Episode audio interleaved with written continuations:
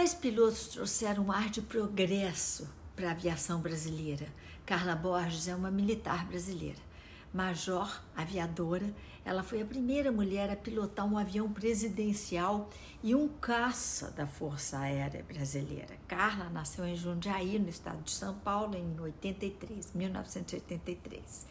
Ela conta que sempre sonhou em ser piloto e que na infância seus olhos brilhavam, os olhos brilhavam ao ver uma aeronave passar, fecha aspas. É, um dia ela assistiu ao filme Top Gun e a coisa cresceu, passou a se interessar então é, ainda mais por aviação de caça. Ela começou a ler livros, revistas, frequentava feiras, consumia tudo que a aproximasse de aviões.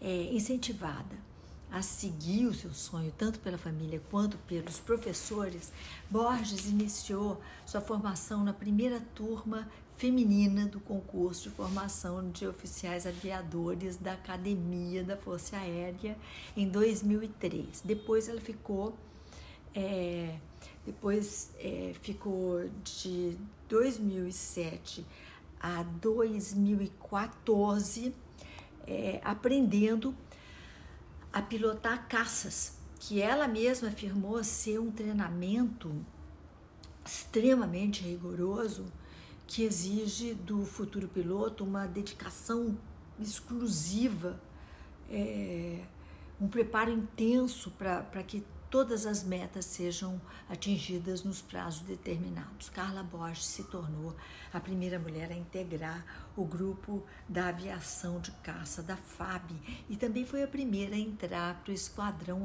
Escorpião, que atua defendendo fronteiras é, do país. A Força Aérea Brasileira passou a aceitar mulheres na corporação em 82, mas ainda hoje são muito poucas é, no comando de aeronaves. A cada seis pilotos da, da instituição, apenas uma é mulher, com um currículo impressionante. A pioneira Carla Borges também se tornou a primeira mulher a pilotar aviões presidenciais no Brasil. Em 2016, a piloto precisou mudar seu estilo arrojado de voo para transportar com tranquilidade e segurança o então presidente Michel Temer.